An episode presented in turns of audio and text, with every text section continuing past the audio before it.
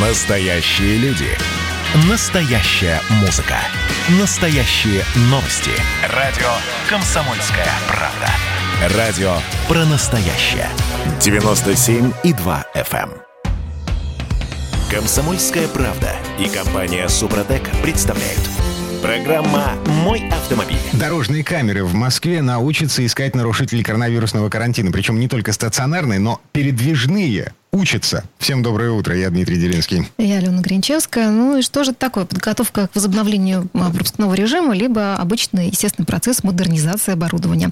Разбираемся вместе с редакторами портала осипов.про Андрей Олег Осипова у нас на связи. Андрей и Олег, доброе утро. Доброе утро. Доброе утро. Пробуксовка дня. Так, ну что, а, Больше, цен- больше камер. Ну, их на самом деле немного. Вот В Москве? тех, которые собираются модернизировать под э, вот эти коронавирусные за- задачи. Смотри, а, Центр организации дорожного движения Москвы объявил тендер на модернизацию передвижных комплексов фото-видеофиксации нарушений ПДД. По условиям тендера нужно усовершенствовать, внимание, 59 микроавтобусов с камерами на крышах. Ну, на всю Москву, наверное, совсем чуть-чуть, да? А, Капля в море. Это передвижные. Вот, они, да, они не стационарные.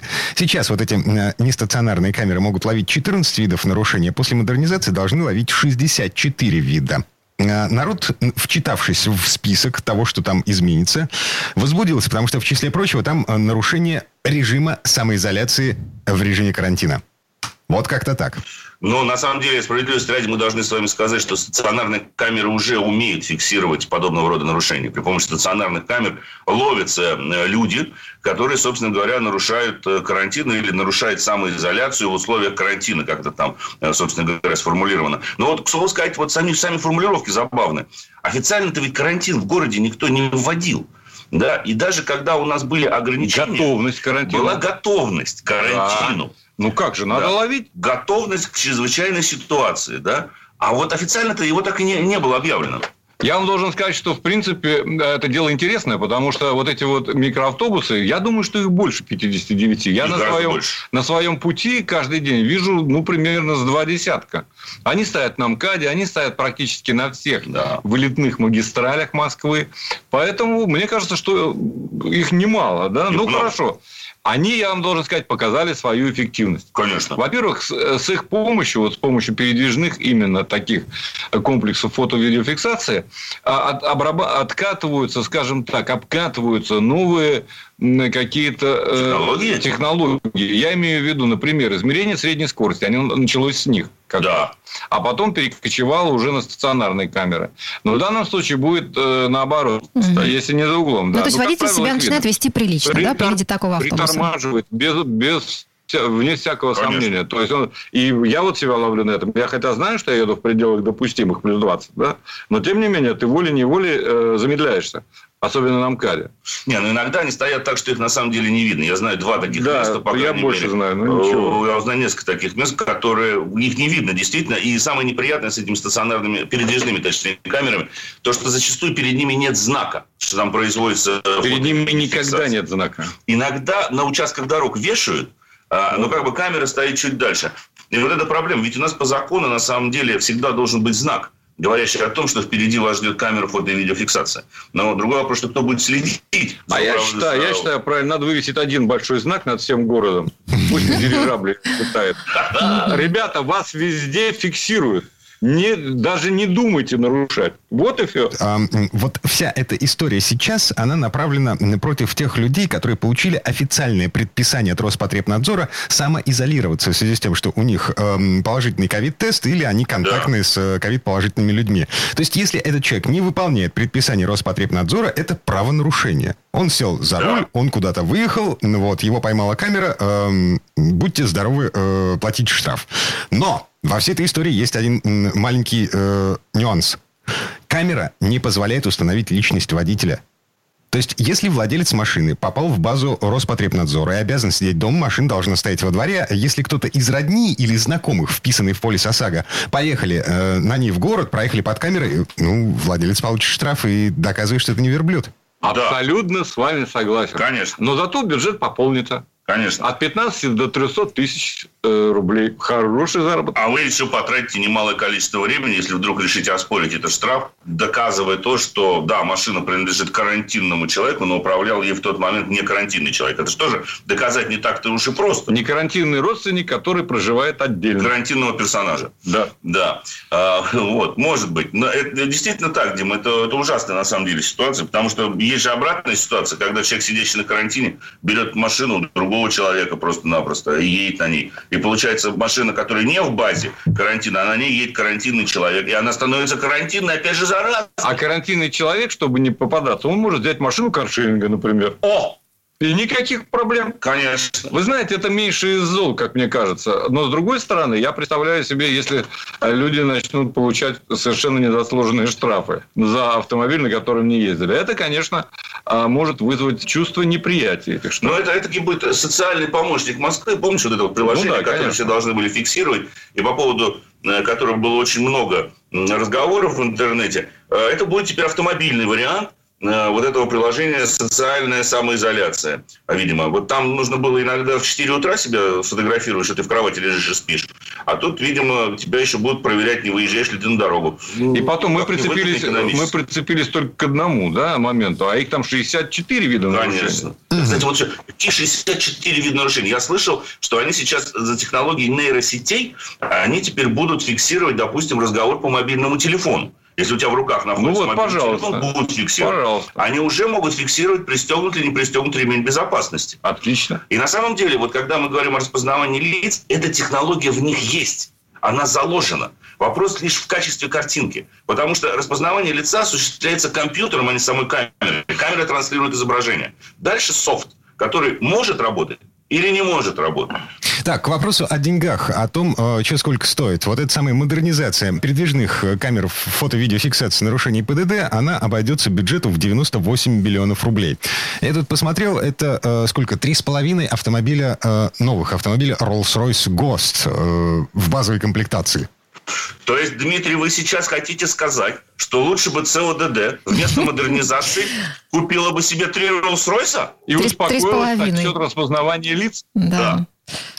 Нет, я лично, я бы лично в данном случае даже бы сказал хорошо покупайте. Лучше, чем тратить на камеры, купите себе по Роллс-Ройсу. Но не получится три-то, наверное, все-таки.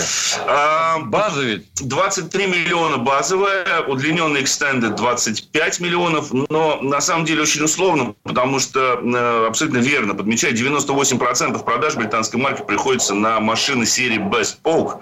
Э, это, то есть они построены фактически по спецзаказу. И сколько они стоят? Цена не ограничена. Угу. То есть, грубо говоря, вот база 23 миллиона может может легко превратиться э, в стандартные, допустим, 46 миллионов. То есть удвоить эту цену вы легко можете. Неисчерпаема фантазия и возможности персонализации автомобиля. Абсолютно неисчерпаема. Там как вот... и сауну можно? Нет, ну, в разумных пределах. Конечно, сауну себе поставить не могут, но бассейн, наверное, тоже не влезет. Да, тогда все остальное полумира. Но если ты хочешь себе, допустим, коврик из шерсти овечки, которая жила исключительно в Шотландии, пожалуйста. Хочешь дерево, привезенное из Африки, которое росло на северном склоне Килиманджаро, пожалуйста, будет из Килиманджаро, привезут. В общем, любой смотри, каприз за ваши деньги, понятно. А, любой каприз, да. Звездное небо. Какое количество звездочек и как вы желаете, чтобы они переливались у вас? Поскольку звездное небо это же фирменная фишка. Конечно, конечно. Они могут переливаться, они могут просто гореть, они могут работать в такт вашей аудиосистеме если вы закажете себе такую опцию. Может, еще в мое имя будут выкладываться. На, там, на самом деле угу. важнее другое, я вам скажу. Ален, да. ваше имя да. это самое, это самое Сам недорогое, самое да. Это, поверьте, ваше имя может быть вышито, ну, сначала их заказывают, как правило, на подголовниках вышивают, но можно и на самых разных местах. Можно я думаю, щитке. Я думаю, если захотите, вам будет астропрогноз выводиться все время на это звездное небо, ваш личный, каждый день. Он будет падать просто с неба прямо да. в голову. Ну, естественно, он построен на абсолютно новой платформе, доступен в двух версиях. Но, вы знаете, мне больше всего понравилась его внешность. Этот автомобиль выглядит очень пристойно, на мой взгляд. В нем нет вычурности. Он выглядит, да, Однозначно, как настоящий Однозначно Rolls-Royce. Все равно Однозначно ты его не спутаешь. А, вы можете подсвечивать себе переднюю решетку радиатора. Но самое интересное, что они отказались от опции подсветки вот этой знаменитой фигурки.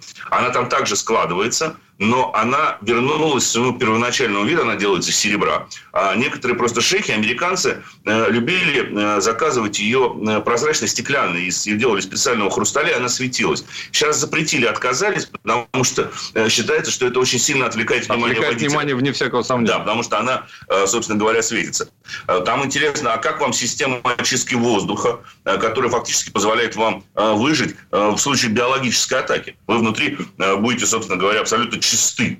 Это в наших условиях важно, потому что если впереди идет грузовик, так никакой атаки не надо. А еще там внутри холодильник для шампанского с двумя режимами работы. Для охлажденных винтажных напитков и для охлажденных невинтажных напитков. Все. Пауза. Да. Разумно. Вот это мне нравится, я должен сказать, потому что всякое вино имеет свой градус употребления. Однозначно. Я имею в виду по Цельсию. Конечно. Разумеется. И по типу. То есть, да, конечно, 17 некоторые, некоторые можно до 20, 15. да, а белое это вообще надо А охлаждать белое до 10, прохладненькое, да, конечно. прохладненькое Мне кажется, это разумная вещь. Между. Главное в данном случае, чтобы э, владелец соответствовал тому, что предлагает ему Rolls-Royce. Вот в этом, на мой взгляд, большая проблема.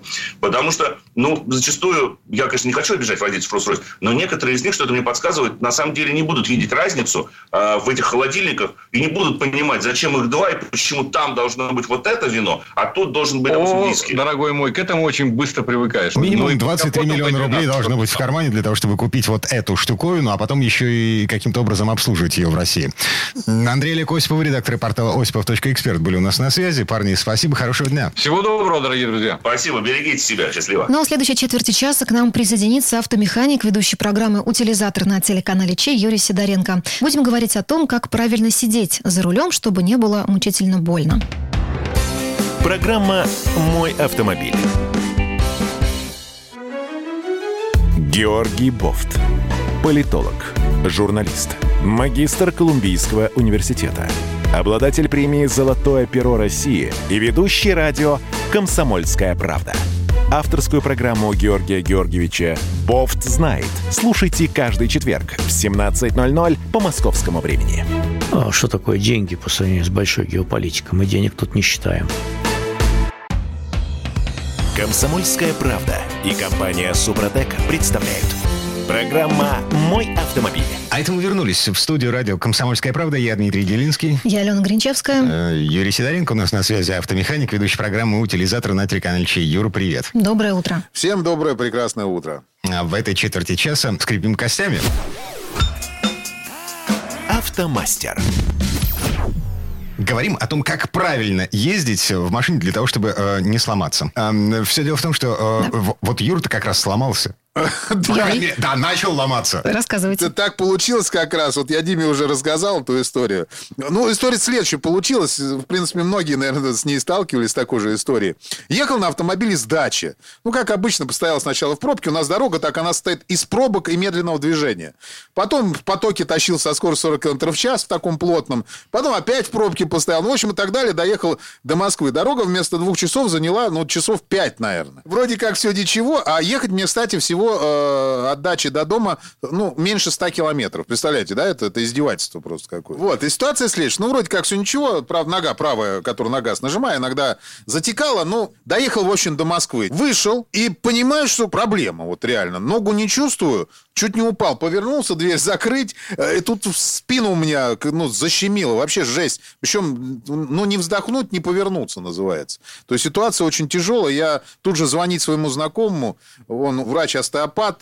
Я говорю, Саш, слушай, я теперь я сломался. Тут э, проблема, говорю, вообще повернуться не могу. Он говорит, все, поднимайся, я сейчас тебе приеду. Наверх поднимешься? Я говорю, ну, постараюсь. Наверх дом поднялся. Он приехал, мне помассировал, мне какой-то укол сделал. Ну, и так он пару дней приезжал, потом на МРТ меня отправил, посмотрел. И говорит, слушай, ну, в принципе, вот сейчас уже почти все в норме. Но если я так продолжу дальше ездить за рулем, то заработаю защемление нервов в позвоночнике и заодно впоследствии варикоз в ногах. Варикоз это не только женская проблема. эм, э, У мужиков тоже бывает варикоз. Да, а если неправильно ездить за рулем автомобиля? Я говорю, что теперь вообще на машине не ездить, что ли? Он говорит, да нет, конечно, надо просто соблюдать правила здорового вождения. И знать несколько упражнений, которые я буду делать, и все будет нормально. Ну вот теперь я хочу с вами как раз, э, друзья мои, поделиться. Первое. Вот надо выбирать для езды правильную одежду и обувь. Мы стараемся не одевать там обтягивающие джинсы, стесняющие движение, и оголяющие при посадке поясницу. Э, ремень расслабляем, галстук развязываем, когда далеко едешь. Туфли на каблуке снимаем. Вот, дальше обязательно исключаем всякую громоздкую одежду, обувь не по размеру. Но это понятно. Обувь с толстыми негнущимися подошвами, потому что ты педали не чувствуешь и не понимаешь, как там что нажимается. Борьба вот с большой одеждой, когда тебе поворачиваться неудобно. Ботинки, надо следить за тем, чтобы ботинки не, не слетели, когда ты на педали нажимаешь. Все это утомляет и заставляет делать больше движений различных. Ну и как следствие затекшие ноги, там руки, шея, спина. В общем, угу. под, подбирайте правильную одежду, чтобы вам было в ней комфортно и удобно. Да, и посмотрите на дальнобойщиков, как они одеты, во что они обуты. Эм, это люди, которые... Как они выглядят. Да, проводят полжизни за рулем. Да-да-да, кстати, это, между прочим, правильно. Ну, правда, дальнобойщик тоже есть неправильно. Они там иногда ездят в этих в шлепках. Вот. Ну, как бы это не совсем верно. Но все-таки нужно ездить в обуви, которая все-таки застегивается на пятки.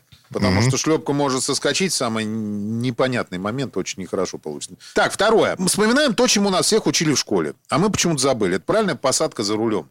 Ну, в данном случае, почему в школе? Вот лично меня учили сидеть за партой в первом классе. Садимся за стол, выпрямляемся, вот э, выпрямляемся, плечи расправляем назад, тело располагаем желательно вертикально к полу, голову не запрокидываем, начинаем смотреть прям прямо перед собой. Не вниз на стол, не наверх, а прямо перед собой. И руки складываем на столе, вот как, вот как дети сидят, вот первоклашки, да, чтобы руку поднимать, я пойду сейчас отвечать. А ноги стоят на ширине плеч. Это неудобно сейчас так сидеть, потому что мы уже привыкли сидеть по-другому. Желательно запомнить вот это положение и перенести вот это положение, когда вы садитесь в машину. Откидываетесь назад, э, поясница должна быть выгнута вперед, ну и так далее. В общем, смотрите, я сейчас это рассказал, по большому счету, нас так учили, это есть во всех учебниках. Вот в автошколе это первоначальная вещь, как правильно сидеть в машине. И вот если правильно сидеть, то э, нагрузка на позвоночник будет правильная, корректная, и вены на ногах пережиматься не будут. Все, ноги перестанут затекать, таких болячек не будет. Это правильно. Э, надо решить вопрос с водительским сиденьем в автомобиле. Конечно, самая лучшая э, тема – это анатомическое сиденье с громадным количеством регулировок, с боковыми поддержками, с выдвижной сиделкой, там, подпором поясницы. Это, конечно, все есть, если у тебя автомобиль премиум-класса. У меня на УАЗе такого нет. Вот. Я не знаю, Дима, у тебя есть такое на э, машине? А, боковая поддержка а, и минимальное количество регулировок. Ну, вот просто минимальное количество. Это фокус десятилетней давности. Ну, ты все равно пользуешься им, Там не, не до роскоши. А mm-hmm. все настроено. Здесь надо сделать специальные подушечки, изготовить. Их можно купить Э, но купить конкретно под себя довольно сложно. Поэтому я заморачиваться не стал. У меня есть теща, у нее швейная машинка, вот, она, она умеет ей пользоваться. И шили подушечку конкретно мне под спину и под ноги. Дальше. Во время длительного нахождения за рулем надо стараться каждые полтора-два часа останавливаться, делать разминку. Вот. То, что... Дима, а сколько ты раз останавливался, когда ехал далеко? А, я же с ребенком ездил. Ну, ну, Тогда час. Это, как, да, каждый час э, остановка... Гимнастику ты делал, расскажи. А, нет. Плохо? Да, я плохой. Но, вот. Но я хороший отец. Вот. Вот, это правильно, это хорошо. В любом случае за ребенком приходилось двигаться, ходить, наклоняться, подниматься. Я правильно говорю? То есть в ну любом ну, да, случае да. это приходилось mm. делать. Ну, это уже практически это и есть разминка и гимнастика. В общем, надо. Главное обязательно, вот когда вы остановились, выйти из машины, ну, хотя бы там минут на 5, там, лучше, конечно, на 10, но на 5. Размяться, потянуться, глубокие вдохи, выдохи сделать. И главное, не делать резких движений. Потому что так как мышцы расслаблены, пока ты сидел, вот здесь как раз позвоночник может прям сыграть очень злую шутку с вами. Просто тык, и все, и дальше ехать никуда нельзя. И, кстати, очень полезная штука. Вот если остановиться вообще э, уже не получается, действительно, то есть вам надо ввалить, у вас время там и так далее. Вы, можно во время вынужденного бездействия там в пробке или у светофора сделать определенные упражнения, там расставить ну, определенный комплекс упражнений. Мне их все показали, научили это делать. И я сейчас рассказывать про это не буду, потому что ну, сложно это передать по радио. Э, проще будет э, зайти на мой YouTube-канал. То есть я покажу там все эти упражнения. Как их правильно а Вы выполнять. там на себе их показываете, да, Юрий? Да, я не на себе, я mm-hmm. сам их мало того показываю. Кстати, мой Инстаграм и YouTube-канал, они имеют очень простое название, называется Юрий Сидоренко. Юрий Сидоренко просто про авто. Там у меня все шикарно. Ага. Прям Не- неожиданно. Да, Весьма оригинально.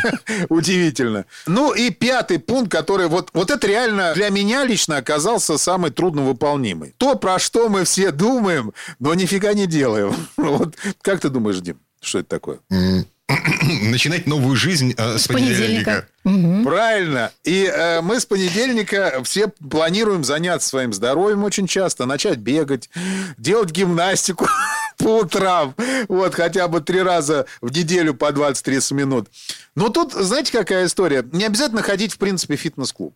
Не обязательно бегать. Можно просто пройтись, прогуляться. И тут надо вспомнить советское время. Вот по радио, опять же, я вспоминаю, с утра была такая штука, она начиналась с того, что начинаем утреннюю гимнастику. И человек начинал играть на рояле э, или на пианино, и там раз, два, три, четыре, поставили ноги э, на ширину плеч, и поднялись, опустились. Там очень хорошее упражнение как раз на растяжку, укрепление мышц. И в конце там была фраза «Мы переходим к водным процедурам». И вот если эту зарядку тоже в интернете найти, то, в принципе, она занимала, я сейчас вспомню, ну, от силы минут 7, ну, может быть, 10. Вот ее спокойно можно делать. И этого будет вполне достаточно. Не надо не ходить ни, ни в какие фитнес-клубы, тратить время для того, чтобы мышцы спины размять и укрепить. Вот. Ну, я каюсь, до пятого пункта я сам еще не созрел. Знаю, что надо, и стараюсь к этому все-таки прийти. Вот, в принципе-то, все советы, которые надо для того, чтобы правильно со здоровьем ездить за рулем. Да, вы знаете, я вот, опять же, вспомнила из личного опыта. Я прожила 7 лет в Москве и проводила там в день, ну, часа три минимум за рулем. И со спиной мучилась я, ну, просто страшно. Я вернулась в Петербург, у меня пропали проблемы со спиной, потому что здесь я езжу гораздо меньше, и стою в пробках тоже не так много. А, Так что иногда стоит просто поменять локацию места жительства, судя по всему. Да. Это тоже как вариант, да. Просто, Да. просто начать меньше ездить. Но это вот я и задал в самом начале этот вопрос, что перестать ездить на машине. Э, Но, к сожалению, я не могу перестать. И Да, нас, иногда это э, невозможно, согласна, Юрий. Ситуация настолько удручающе растет с пробками. Ну, просто вот, э, я говорю, я тут поехал на встречу на телеканал, и э, я всегда выезжаю на встречи за час. До того момента, вот, чтобы мое прибытие было минимум за 30 минут до, до начала встречи. То есть я выезжаю за час раньше того времени, которое показывает навигатор. Я опоздал. То есть я ехал за место положенных 40 минут, я ехал два с половиной часа. Причем машину бросить нигде не могу. Я уже позвонил, извинился. Вот я встал на, на Садовом кольце, я никуда не могу деться даже. Поставить-то негде, у нас же везде теперь парковок Слушайте, да, у меня самое сильное впечатление это вот первый, первый снег в Москве. Где-нибудь на третьем кольце застреваешь, там застревают фуры, которые не могут подняться. Вот там я стояла по 5-6 часов. Я просто вот помню это. А ты не застал Да. вот этот момент, когда эм, встал МКАД? На МКАД я вообще старалась убираться в крайнем случае, когда я жила в столице. Я помню, был момент, когда МКАД встал так, Весь? что... Да, МКАД. на-. По крайней мере, северная часть его встала таким образом, что люди просто побросали машины и разошлись по домам. Пешком. Да. Да, мы, так мы лично ездили туда и носили людям э, горячий чай, кофе, бутерброды. Реально люди по 7 часов стояли, не могли никуда деться. Он вообще, МКАД замкнулся. То есть вот просто кольцо замкнулось. Представляешь, вот все встали и все, и, и никуда. И вот пока это все растащили, то есть это была целая история. Вот. Ну, а это можно долго рассказывать, различные истории. Мне такое громадное количество про это все. А, Вот. Ладно, все. Переходим к водным процедурам. Вот, как нам рекомендовала советская э, гимнастика, утренняя гимнастика. Э, Юр, спасибо, хорошего дня. Спасибо. Все, большое спасибо. Всем здоровья и удачи на дорогах. Юрий Сидоренко, автомеханик, ведущий программы «Утилизатор» на телеканале ЧЕМ. А Мы вернемся в эту студию буквально через пару минут. Но в следующей части программы у нас журналист Федор Буцко. Будем говорить о правилах проезда зебры. Ну, точнее, как разминуться с пешеходом, чтобы тебя не оштрафовали. Программа «Мой автомобиль».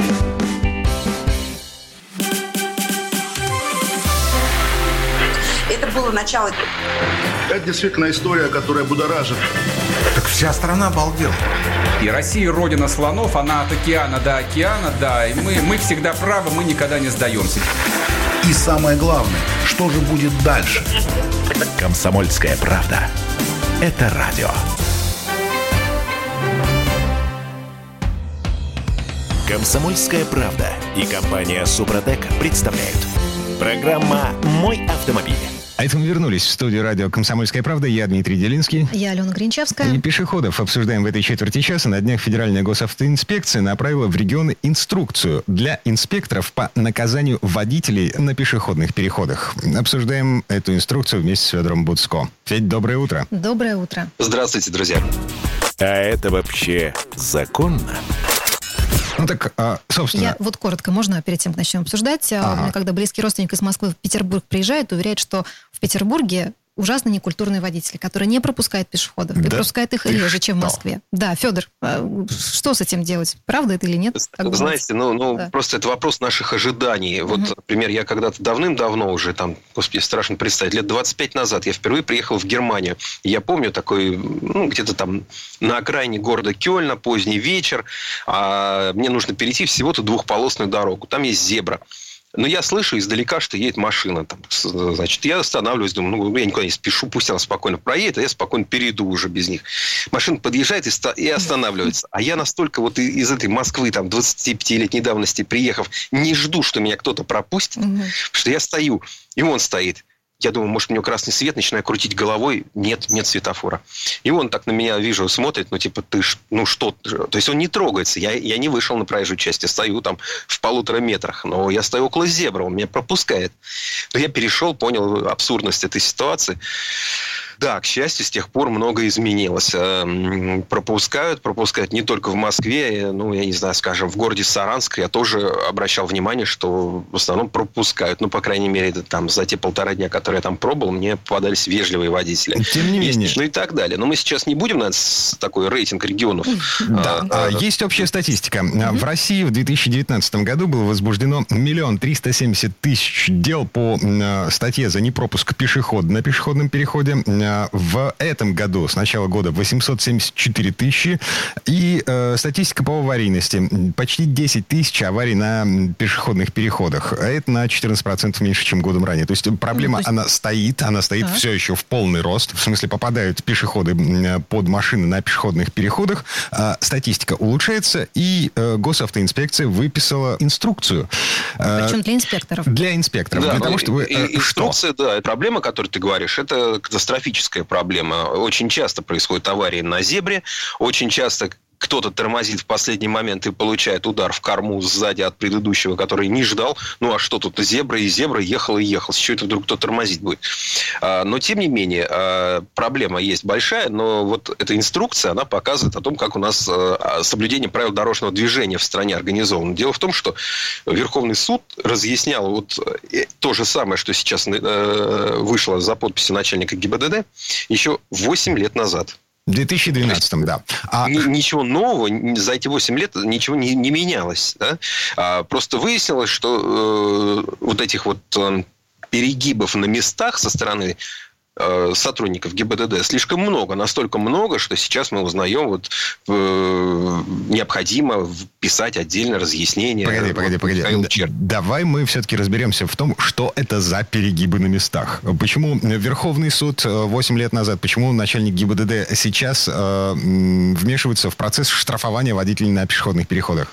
Потому что нужно понимать, когда вот пропускать пешехода, а когда не пропускать пешехода. То есть Когда его можно не правила, а пропускать, когда нет. Федор. Так, э, Да, рассказывайте. но у нас э, в стране достаточно много дорог э, с, например, тремя полосами движения в каждую сторону, и того шесть, в которых пешеходный переход, вот эта зебра, организована без светофора. При этом там еще может висеть ограничение скорости 60, а то и 80 километров в час. А у нас же многие ездят плюс 20, как бы типа, типа не нарушая. Да? То есть это, ну хорошо, допустим, даже 60, поток идет там 70, и нужно перейти 6 полос. э, И, и вот что делать потоку? Вот когда кто-то ступил на зебру там с одной стороны дороги, на другой стороне уже все три ряда должны остановиться. Бывало, что за это штрафовали. Слушай, у меня был А такой случай. штрафовать не должны были. Да, э, смотри, я завалил первую сдачу города в автошколе, когда м, э, поворачивал направо на перекрестке вот с таким широким четырехполосным проспектом, на котором к тому же был разделитель с полосой для трамвая, то есть такая широченная дорога. А меня высадили из машины э, сразу после перекрестка, потому что с противоположной стороны этого проспекта на проезжую часть выкатилась мама с коляской. Между нами было Вот, метр- метров вот. 20, мы тронулись одновременно. А, инструктор сказал, все, не сдал, э, гуляй, Вася.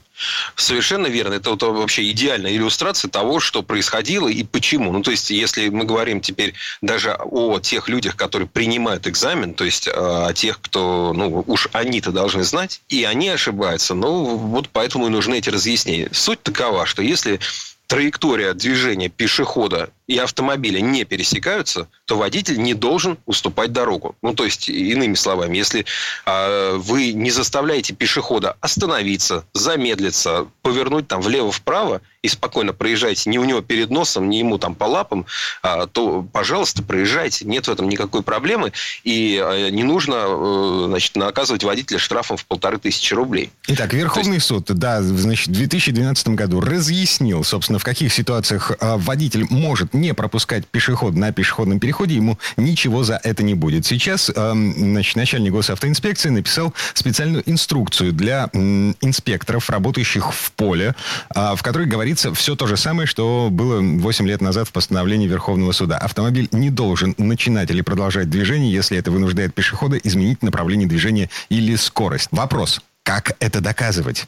Ну, обычно э, сотрудники ГИБДД это доказывают либо с помощью видеозаписи, либо с помощью опроса пешехода, а лучше э, с помощью и того, и другого. Потому что видеозапись тоже, ну, камеру нужно правильно поставить, чтобы это было видно. Но если это видно на видеозаписи, если пешеход подтверждает, что ему это было неудобно, это действительно железное основание для того, чтобы водителя наказать, выписать ему штраф и поставить на вид, что больше он так не делал. Потому что, ну, понятно, да? Получается, что э, гаишник э, останавливается вот на таком пешеходном переходе, выставляет треногу с видеокамеры широкоугольной, ну, вот, для того, чтобы, ну, как бы обзор был лучше, и э, следит э, за тем, как э, водителей пропускает пешеходов. Вот У них стоят вот видеокамеры в машине, э, поэтому нет проблемы направить автомобиль. Слушайте, у меня а, один из трех моих штрафов, по-моему, три или четыре за всю жизнь вообще было, был получен как раз за непропуск пешехода. Но и там никакой видеофиксации не нет, было. Нет, там был один инспектор, он стоял прямо за пешеходным переходом, и он меня остановил. Причем ехало там пять машин, остановили только меня, естественно. А, и нет да. оснований не доверять инспектору ДПС? А, ну, я с ним общалась очень долго, он сказал, если вы хотите оспаривать, конечно, оспаривайте, но, в общем, вы же понимаете, что вы виноваты. Ну, вот. И, в общем, сколько? Ну, тысячи полторы, по-моему, тогда с меня сняли, и я в течение по-моему, полугода ездила и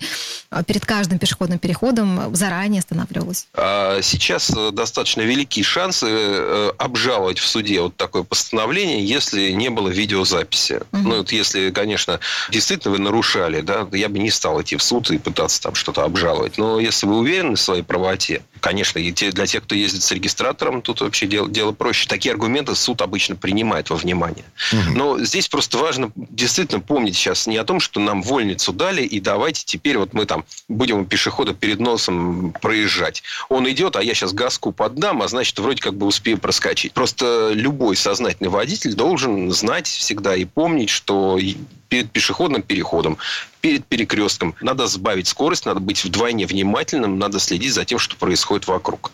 И тогда не будет проблем, не нужно будет судиться, не нужно будет спорить с инспектором, и все будут целы. А мне объясните все-таки, вот, коллеги, если между мной и пешеходом те самые 20 метров, за которые тогда э, Диму Делинского высадили из машины при сдаче э, города на школе, а, можно проезжать, получается?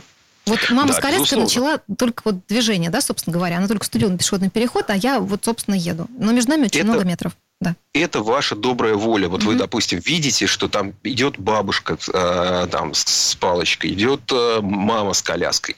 И вы как раз хотите показать и другим вашим соседям по потоку, что, ребята, давайте сейчас вот остановимся.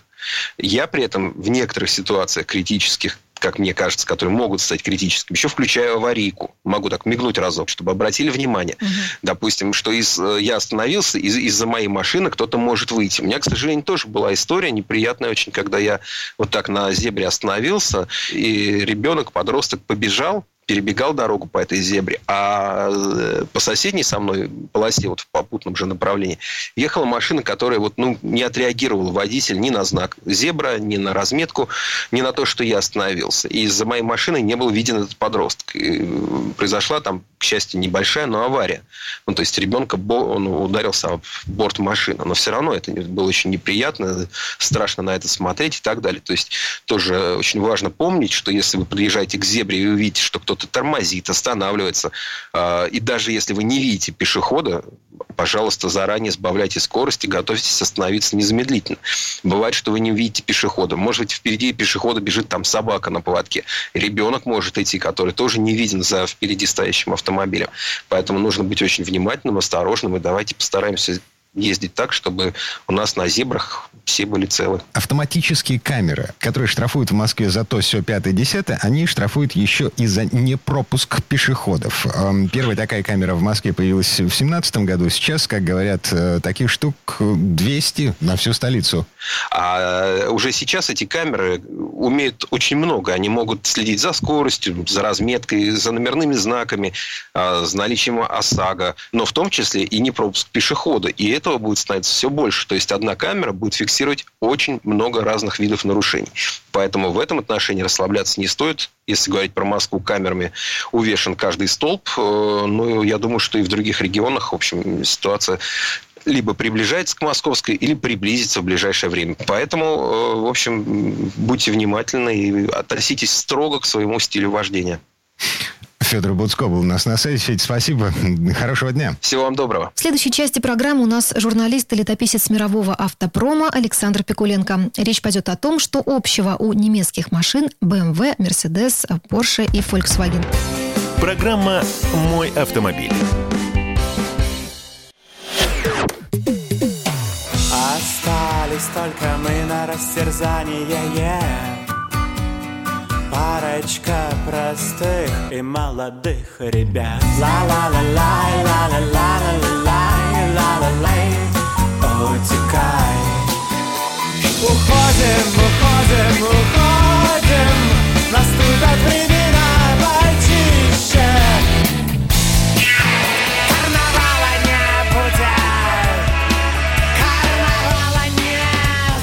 «Комсомольская правда». Радио поколения Мумитроля.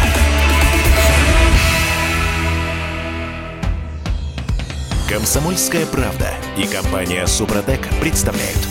Программа «Мой автомобиль». Это мы вернулись в студию радио «Комсомольская правда». Я Дмитрий Делинский. Я Алена Гринчевская. В этой четверти часа у нас традиционная история от Александра Пикуленко. На этот раз речь пойдет о том, что объединяет BMW, Mercedes, Porsche и Volkswagen, а точнее о стиле немецких автомобилей. Ну, в чем секрет успеха машин, произведенных в Германии, кроме их э, пресловутой надежности и высокого качества? Но слово Сан Санычу. Предыстория.